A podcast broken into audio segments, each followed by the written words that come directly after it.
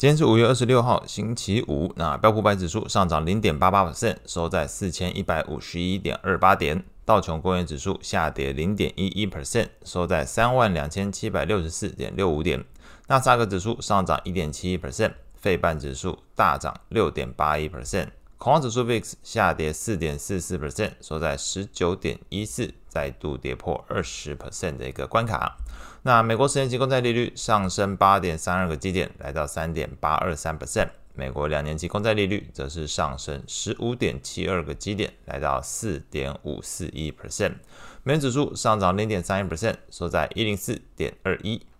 经济数据部分。昨天公布的美国第一季实质 GDP 年增率修正值，从先前的一点一 percent 上修到一点三 percent 而截至五月二十号当周的这个初领失业救济金人数，从前一周的二十四点二万人下降到二十二点九万人，低于市场预期。续领人数同样出现相对于更前一周下滑，同时低于市场预期的一个情况。整体来说，昨天公布的经济数据都强化了市场对于美国经济体质稳健以及这个劳动力市场吃紧的一个情况。那直接导致投资人对于 Fed 未来持续升息的一个预期心理转强，那也同时成为推动昨天美债利率上升的原因之一。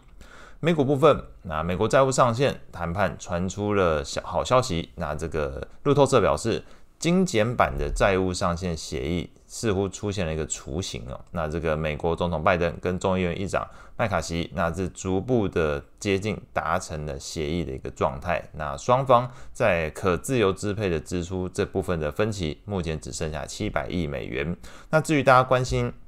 到底什么时候这个协议可以达成哦？这个时间点，那众议院议长麦卡锡已经向党员表示，这个周末不必留在国会等待债务上限的投票。那由于下周一五月二十九号是所谓的这个美国的阵亡将士纪念日，所以这个会放假哦。那因此众议院比较有可能进行投票通过债务上限协议的时间，或许就落在了下周二。的五月三十号，或者是下周三五月三十一号，那基本上这两天都可以赶在六月一号之前，避免发生美国债务违约的一个情况。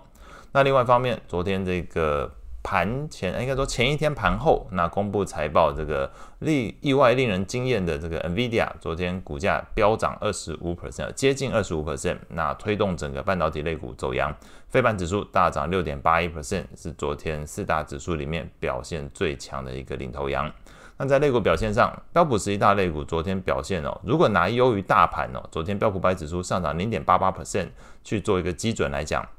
其实跟大家想的会有点不一样哦。昨天只有科技类股，呃，比大盘好。科技类股上涨三点八四%其余十个类股，你如果拿大盘去做比较，你可以说昨天只有科技类股是比大盘好，其他全部落后大盘了。这个走势其实是相当的一个分歧的一个情况。那除了科技类股之外，你如果真的拿零当做一个比较基准，那可能昨天呃除了科技之外，唯二上涨的分别是工业类股还有房地产类股。但这个涨幅哦，工业类股是上涨零点三三 percent，房地产则是上涨零点二三 percent，这个幅度。跟刚刚前面科技类股是三点八四百甚至比，差异悬殊。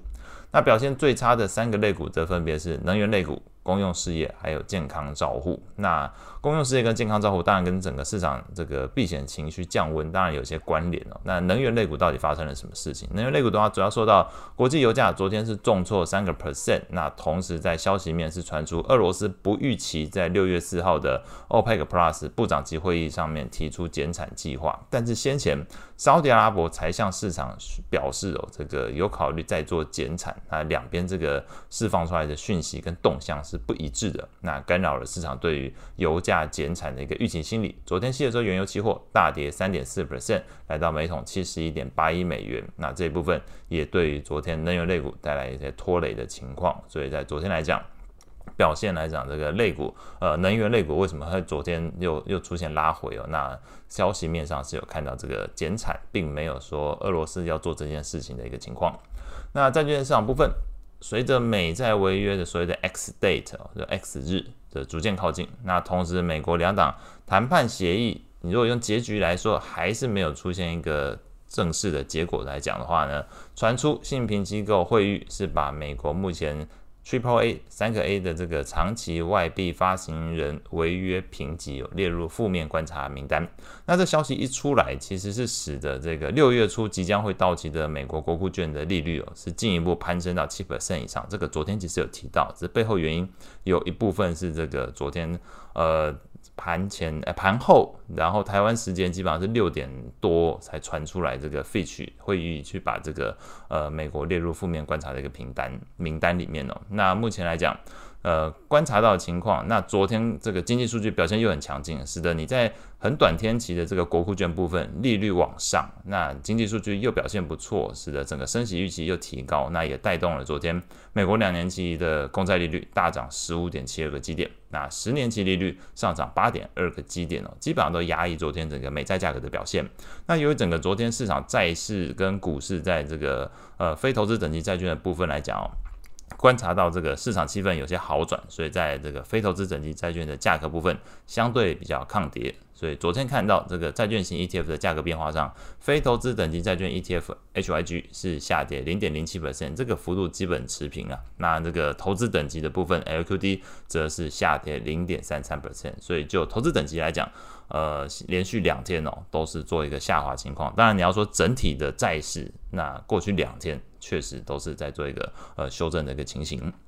外汇市场部分，那换个角度来看哦，这个可能就要从两个角度去谈。第一个是升息预期的部分，从 Fed Watch 部分来看呢，已经观察到投资人呃预估六月份 Fed 升息一码的几率，从前一天的六三十六点四 percent 上升到四十九点四 percent，这已经接近五成了。也就是这个几率再高一点点，整个市场呈现出来的就是投资人。普遍预期会升一码，但是目前没有，目前是预期持平，但是这个升一码的几率已经来到四十九点四 percent，快要过半了。你一旦过半，整个系统上显示就是觉得你会升一码。OK，那这部分呃搭配昨天这个美债利率是上升的，那长天期美债利率上升，表示整个市场对于通膨预期这部分有所提高，所以不论是呃预期下一次升息与否。还有对于较长天期的这个通膨预期，那因为这经济数据昨天公布出来表现不错，所以这一部分两部分都走升哦，那使得这个美元指数昨天再度走阳，上涨零点三一 percent，站回了一零四之上哦。那整个市场避险情绪降温，美日利差扩大之下，昨天日元又是大贬零点四九 percent，来到一百四十点零三的一个附近。那加币呢是跟随这个油价同步回落，昨天加币下跌零点三三 percent，来到一点三六的一个水准。那后续即将公布的重要经济数据，包括了今天的这个美国 PCE，那这个美酒美国的耐久财订单，还有密大消费者信心。那以上是今天所有内容，我们下次见。